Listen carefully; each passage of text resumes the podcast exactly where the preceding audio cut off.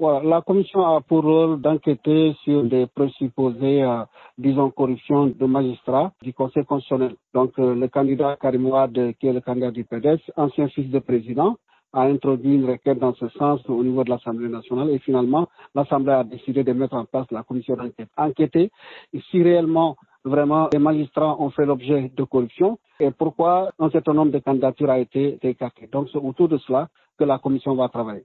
Et quelles peuvent être les implications de cette commission sur le processus électoral? Mais aucune implication, parce qu'au fond, même la commission n'a même pas le droit d'auditionner, n'est-ce pas, les magistrats en question du Conseil constitutionnel. Ça, c'est le premier point.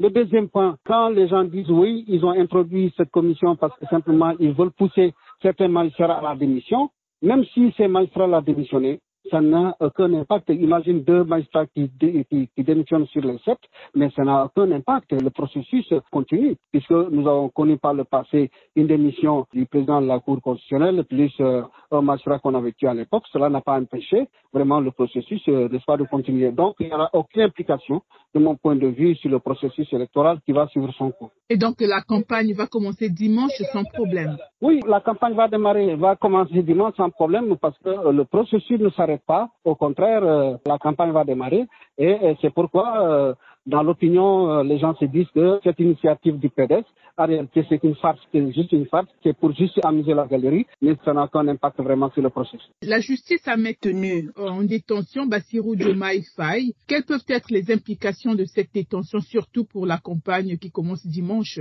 Pour la campagne qui commence dimanche, je pense que là, les tenants du pouvoir donnent une opportunité au camp de Bassirou d'avoir un thème de campagne parce que les gens diront, mais attends, est-ce que nous sommes dans un état de droit? Comment se fait-il qu'un candidat à la présidentielle soit euh, maintenu dans les liens de, la détention alors que ses conseillers, disons juridiques, ont demandé vraiment la liberté provisoire, mais une liberté provisoire à laquelle, disons, les tenants du pouvoir n'ont pas voulu accéder. Donc, l'un dans l'autre, pour moi, le fait de refuser la liberté provisoire à un candidat qui reste, n'est-ce pas, dans les liens de la détention, évidemment, c'est un thème de campagne. Donc, euh, ceux-là qui vont parler à son nom diront, voyez, nous sommes dans un pays à double vitesse, on laisse les uns, on laisse les autres, ainsi de suite. Deuxièmement, euh, ce qui est intéressant dans ce cas de figure, c'est qu'il y des candidats vraiment parmi les 20 qui ont décidé de battre campagne pour le candidat Diomaye. Donc même le temps d'antenne, ils vont l'utiliser à faire la campagne de Diomaye Faye. C'est pourquoi je dis, sa détention au contraire arrange bien le camp de l'ex-pasteur. Ça n'arrange pas du tout les tenants du pouvoir, n'est-ce pas, qui le laissent dans les liens de la détention.